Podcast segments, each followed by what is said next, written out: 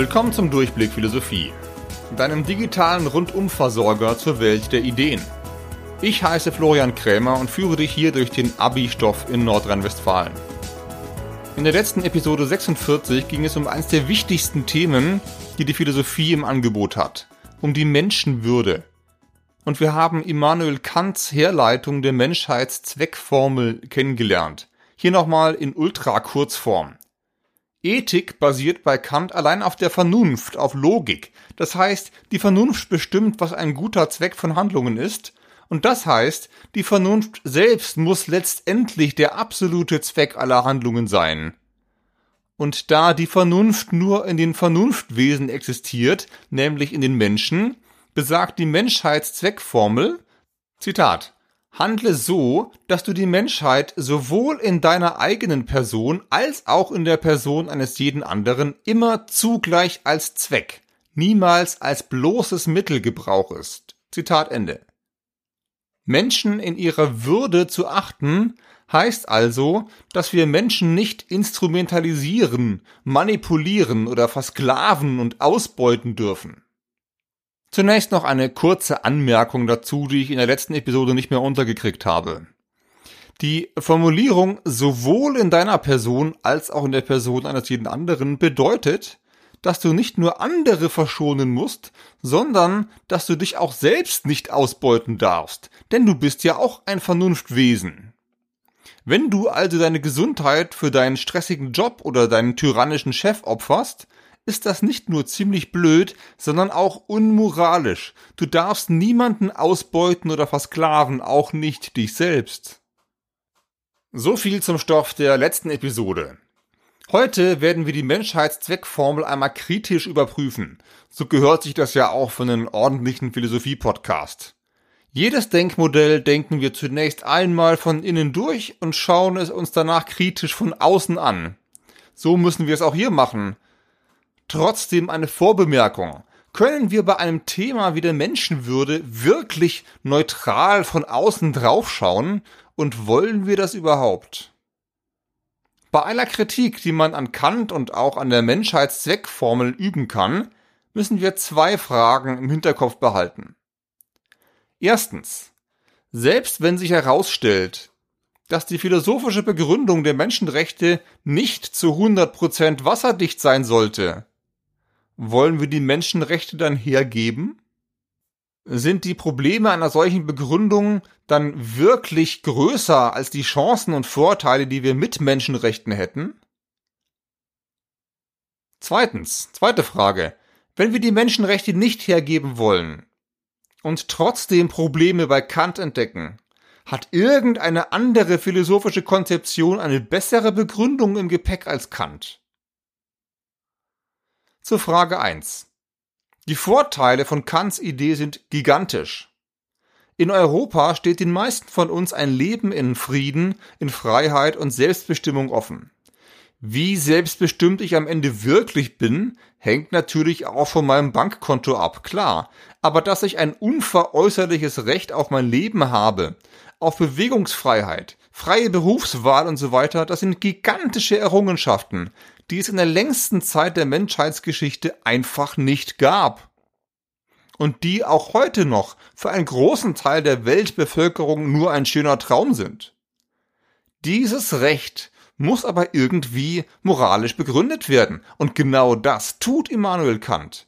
Und mit dieser Begründung in der Hand können wir dann auch Projekte angehen, wie etwa zurzeit das sogenannte Lieferkettengesetz. Damit will die Politik sicherstellen, dass Klamotten, Elektrogeräte und so weiter, die in Deutschland verkauft werden, möglichst nicht durch Ausbeutung von Menschen in anderen Ländern erzeugt werden. Wie gut dieses Gesetz wirklich funktioniert, werden wir noch sehen müssen. Aber die Idee ist schon mal ziemlich kantmäßig. Jetzt zu Frage 2. Gibt es auch andere ethische Angebote zur Menschenwürde als Kant? Gehen wir das mal durch. Die christlichen Kirchen behaupten oft, dass eine umfassende Würde des Menschen nicht vom Menschen selbst kommen kann, sondern von seinem Schöpfergott. Ob du selbst an einen Schöpfergott glaubst, überlasse ich jetzt dir. In Episode 31 haben wir jedenfalls gesehen, dass die Begründung von Moral durch Religion in Wahrheit sehr schwierig bis unmöglich ist. Der Kulturrelativismus, den ich in Episode 32 vorgestellt habe, kann mit universellen Werten wie der Menschenwürde überhaupt nichts anfangen. Im Gegenteil. Für den Kulturrelativisten ist das alles imperialistischer Mist. Das sind angeblich Ideen, die der Westen anderen Ländern auf der Welt aufzwingen will. Und in Episode 33 haben wir auch gesehen, warum diese Kritik gar nicht haltbar ist. In Episode 34 hat sich Aristoteles gefragt, was das menschliche Leben zu einem menschlichen macht. Es ging darum, das richtige Maß zwischen falschen Extremen zu finden. Konkret ging es darum, mutig zu sein, großzügig zu sein und so weiter. So sind Menschenrechte aber sehr schwer zu definieren. Was genau ist denn das zu wenig und das zu viel, zwischen dem die Menschenrechte dann irgendwie die Mitte sein sollen? Ich behaupte mal, dass diese Begründung mit Aristoteles ziemlich kompliziert wird. Der Utilitarismus aus Episode 36 bis 39 sagte, wir müssen Glück und Freude maximieren und Leid und Schmerzen minimieren.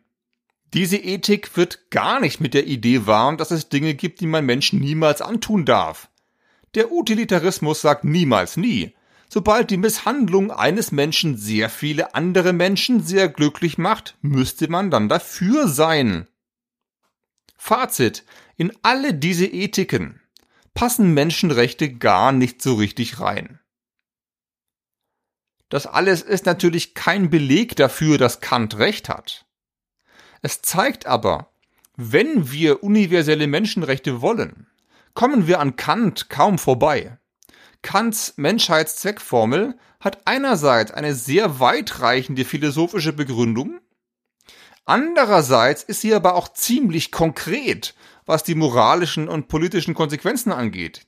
Sie gibt schon ziemlich klar vor, was geht und was nicht geht. Das sind gleich zwei große Pluspunkte für eine Ethik. Nun zur Kritik an der Menschenwürde oder an der Menschheitszweckformel. Ich will zwei Stoßrichtungen der Kritik vorstellen. Kritik 1 fragt sich, ob Kants Fokus groß genug eingestellt ist ob also am Ende vielleicht zu wenige unter den Begriff Würde fallen. Kritik 2 fragt sich dagegen, ob Kants Fokus vielleicht zu groß ist. Ob es also Leute gibt, die bei ihm zwar Würde kriegen, aber eigentlich keine haben sollten. Zunächst zu Kritik 1. Bietet Kant überhaupt genügend Menschenwürde? Oder fällt hier vielleicht auch jemand durchs Raster? Was dem Menschen seine Würde verleiht, ist ja bei Kant die Fähigkeit, die eigene Vernunft zu gebrauchen. Die Vernunft ist selbst der absolute Zweck, weil die Vernunft festlegt, was gute Zwecke sind und was nicht. Wie viel Vernunft braucht man nun für die Würde? In Episode 43 bis 44 haben wir gesehen, dass es im Kern um den Satz vom Widerspruch geht. Beispiel.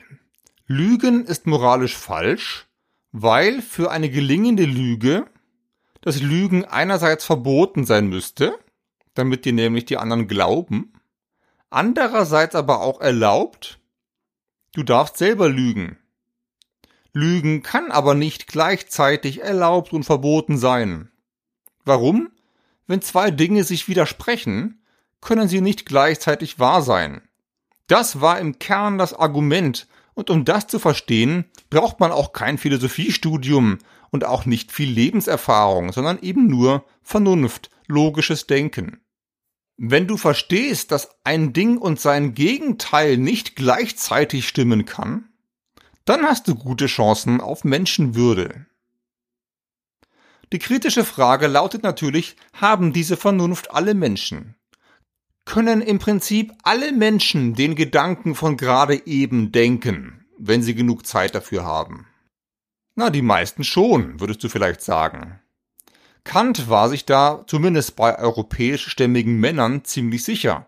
Danach wurde es für ihn leider schon schwieriger. Zumindest in seinen frühen Schriften hat Kant an mehreren Stellen erklärt, dass Frauen oder Menschen aus anderen Kontinenten, etwa aus Indien, Afrika oder Nordamerika, das mit dem Denken alles leider nicht ganz so gut hinkriegen. Zitate erspare ich dir hier lieber. Darin ist Kant typisch für seine Zeit. Die Aufklärung wollte die Menschen zwar frei und selbstbestimmt machen, aber genau genommen meinten die weißen Männer der Aufklärung damit vor allem andere weiße Männer, also sich selbst. Das gehört nun mal zur Wahrheit. Und das muss man der Aufklärung auch vorwerfen. Wie es zum Beispiel Alice Hastas gemacht hat in ihrem sehr aufschlussreichen Buch, was weiße Menschen nicht über Rassismus hören wollen. Die Frage ist nur, was folgt daraus für Kants Ethik?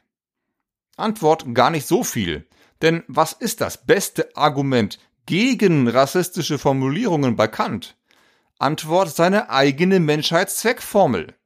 Wenn wir wissen, dass in Wahrheit sehr viel mehr Menschen logisch denken können, als Kant vielleicht angenommen hat, dann gilt die Menschenwürde für alle von ihnen gleichermaßen. Und wenn Kant seinen eigenen kategorischen Imperativ ernst nimmt, dann müsste auch ihm das irgendwann dämmern.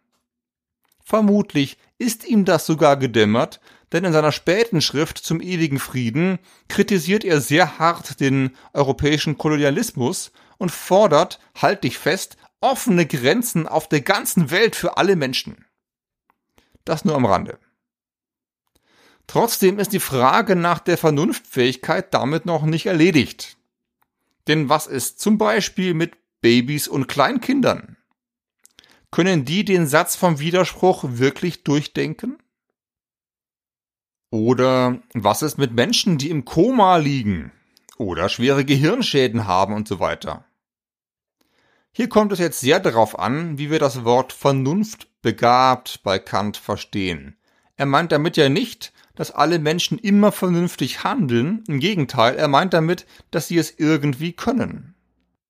Was genau heißt nun irgendwie können? Reicht es vielleicht auch aus zu sagen, dass sie es irgendwann können? Irgendwann vielleicht können? Mal gekonnt haben? Reicht das? Sind die dann auch vernunftbegabt oder nicht?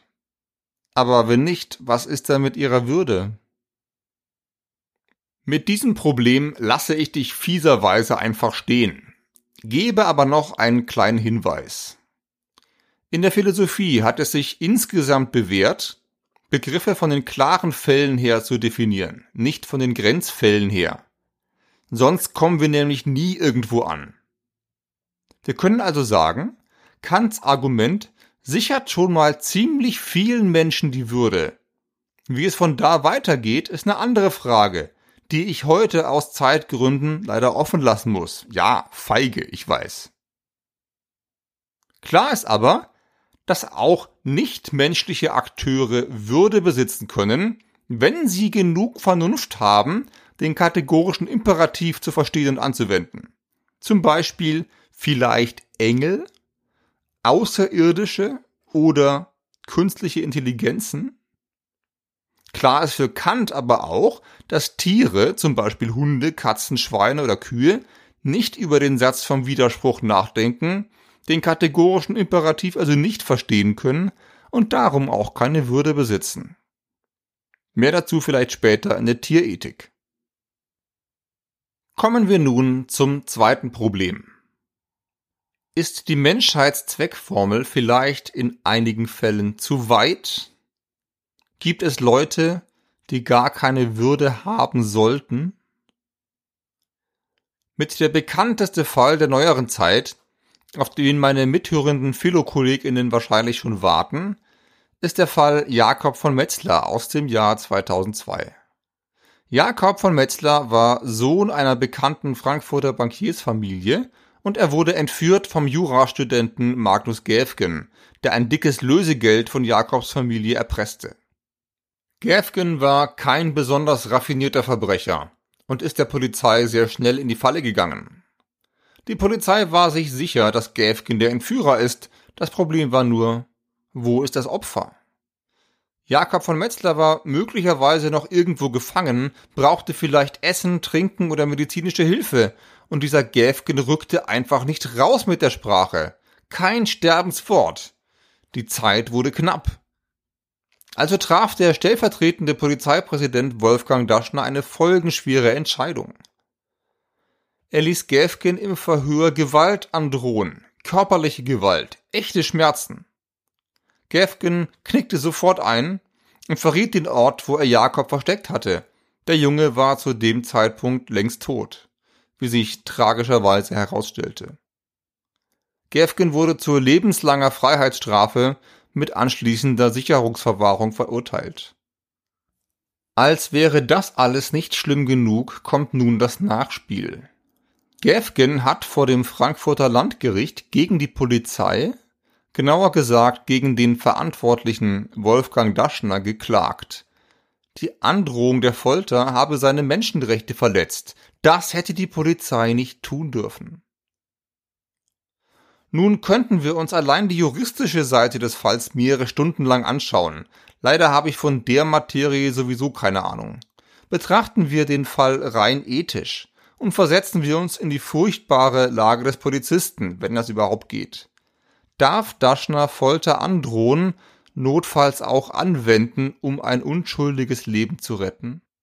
Jeremy Bentham, der Utilitarist aus Episode 36, würde sagen, ja, verdammt, natürlich darf er, er muss sogar. Auf der einen Seite ist ein Mensch, der Schmerzen hat und Angst vor den Schmerzen, okay. Aber auf der anderen Seite ist ein ganzes Menschenleben, noch dazu die bodenlose Angst der Familie und der Freunde. Da muss man doch abwägen, würde er sagen, und das Ergebnis ist eindeutig. Wir müssen Schlimmes tun, um noch Schlimmeres zu verhindern. Ganz klar. Und wenn wir das nicht tun, machen wir uns sogar moralisch schuldig. Kant würde das anders sehen. Denn auch Magnus Gäfgen ist vernunftbegabt. Daran ändern auch seine grauenhaften Handlungen nichts. Er hat Anteil an der Vernunft, darum ist er ein Zweck an sich aber Folter degradiert Menschen zu Objekten. Der Mensch wird gegen seinen Willen als bloßes Werkzeug benutzt, um an eine Information zu kommen. Er ist dann bloßes Mittel zum Zweck. Ein anderes häufiges Argument gegen Folter lautet, dass unter Folter sowieso nie die Wahrheit gesagt wird. Vielleicht stimmt das generell, in diesem Fall hat es jedenfalls nicht gestimmt. Schon die Drohung hat ausgereicht. Gefkin hat ja wirklich geredet. Aber, und das wäre Kants Punkt, trotzdem ist die Folter nicht in Ordnung, auch nicht ihre Androhung, denn sie hat Gefkins Würde verletzt. Natürlich schreit jetzt alles in uns, aber was ist denn mit dem Opfer verdammt nochmal? Der entführte Junge hat ja wohl auch eine Würde. Und die müssen wir doch gerade retten. Wir müssen sein Leben retten, es zumindest versuchen. Kant würde jetzt ähnlich wie in Episode 45 antworten, dass diese Würde vom Entführer Magnus Gäfgen verletzt wurde. Aber den Jungen haben wir ja gerade nicht vor uns. Weder wenn wir Gäfgen foltern, noch wenn wir ihn nicht foltern, ändert das irgendwas für die Würde von Jakob von Metzler. Es ändert aber alles für die Würde von Magnus Gäfgen. Was würde Bentham zu diesem Argument sagen? Vermutlich würde er dieses ganze Würdekonstrukt jetzt in die Tonne treten wollen. Das ist doch eine lebensferne Theorie, könnte er sagen.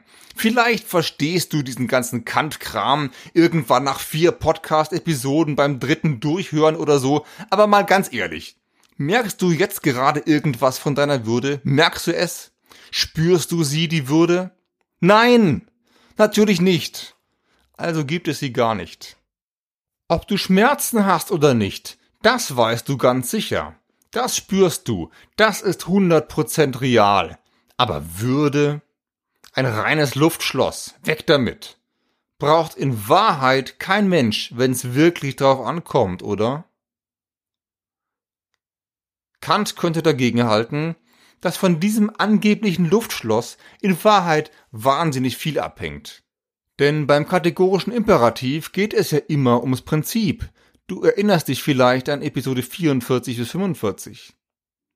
Wenn wir einen Menschen in seiner Würde verletzen, dann sagen wir, dass Würde in Wahrheit nicht unbedingt und für alle gilt, sondern dass es irgendwie immer drauf ankommt und wir uns die Würde im Zweifelsfall auch mal sparen können. Aber dann glauben wir in Wahrheit überhaupt nicht an die Würde, ein bisschen Würde ist eben keine unbedingte Würde mehr, also ist das gar keine Würde. Und das ist brandgefährlich.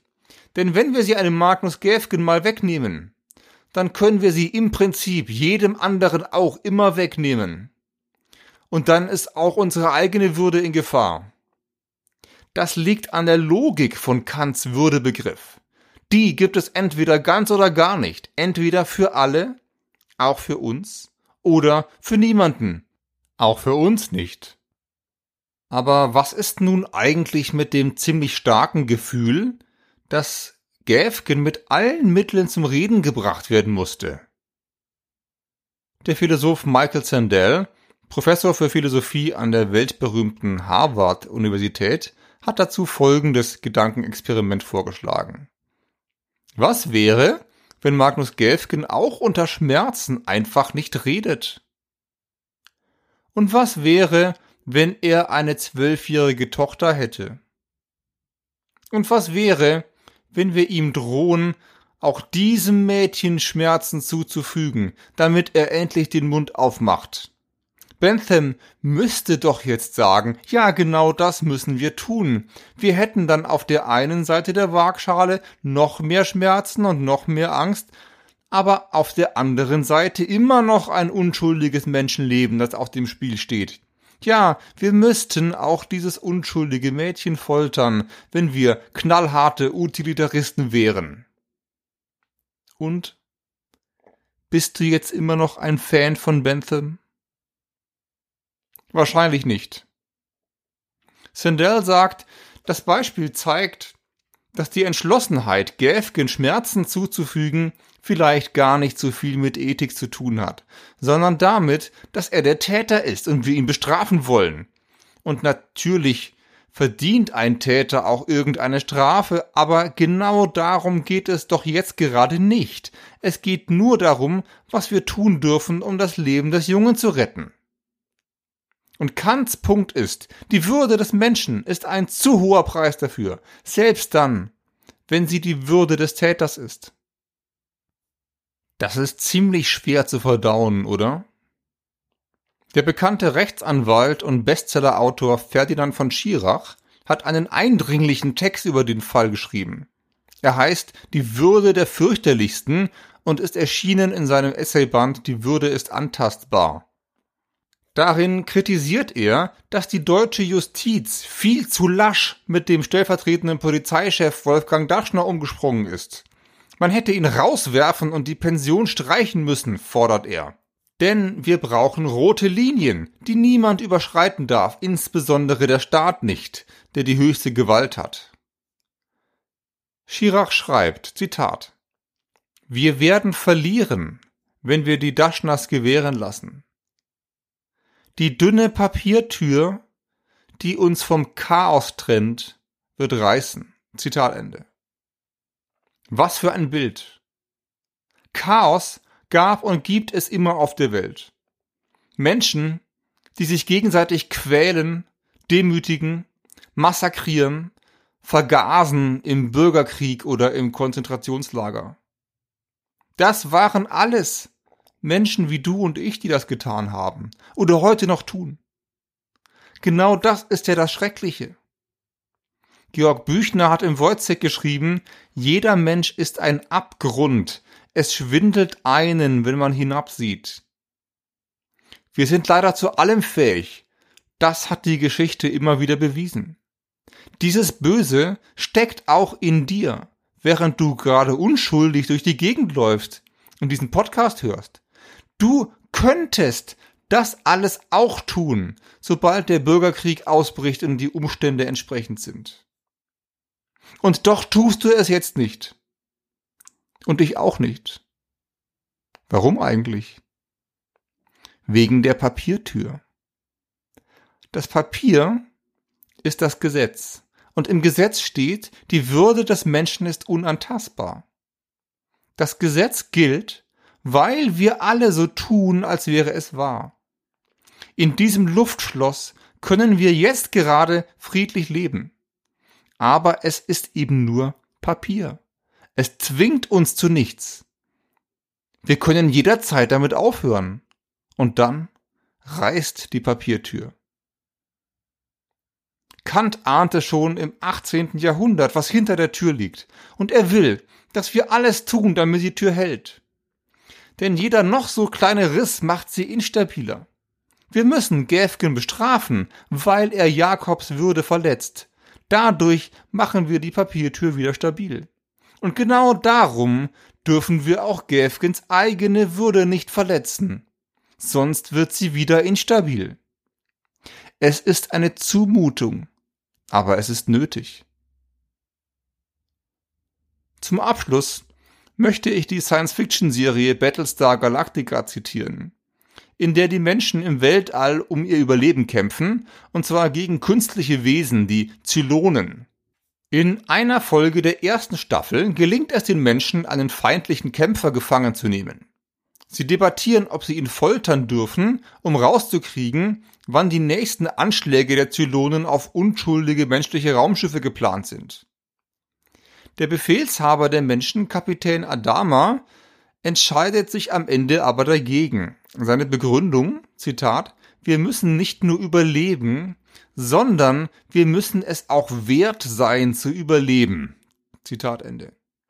Diesen Satz halte ich für eine fantastische Verständnishilfe für Kant. Hinter dem Satz steht die Frage, wofür eigentlich alles gut ist, was eigentlich der Zweck von allem ist, was wirklich einen Wert hat. Wenn Überleben allein noch kein Zweck an sich ist, was ist dann der Zweck an sich? Was hat einen unbedingten Wert? Kant hat eine Antwort. Die Würde, die in der Vernunft begründet ist. So viel für heute. Du hast vielleicht gemerkt, dass ich in der Frage nach der Menschenwürde nicht ganz neutral bin und auch etwas emotional werde. Trotzdem gehört es zur Wahrheit, dass es auch ethische Konzeptionen gibt, die nicht in so absoluten Kategorien denken wie Kant. In den nächsten Episoden werden wir Peter Singers Personenbegriff untersuchen, der sich von Kant durchaus unterscheidet, und mit dem wir außerdem langsam von der allgemeinen Ethik in die angewandte Ethik übergehen werden, also in die Tierethik, die Medizinethik oder die Umweltethik. Was genau ich davon behandle und wie ausführlich das alles wird, steht noch nicht fest. Außerdem habe ich mir vorgenommen, irgendwo noch Arthur Schopenhauers Mitleidethik unterzubringen, weil die nun mal auch ab und zu im Lehrplan steht. Wie ich das alles aufziehe, muss ich mir noch überlegen.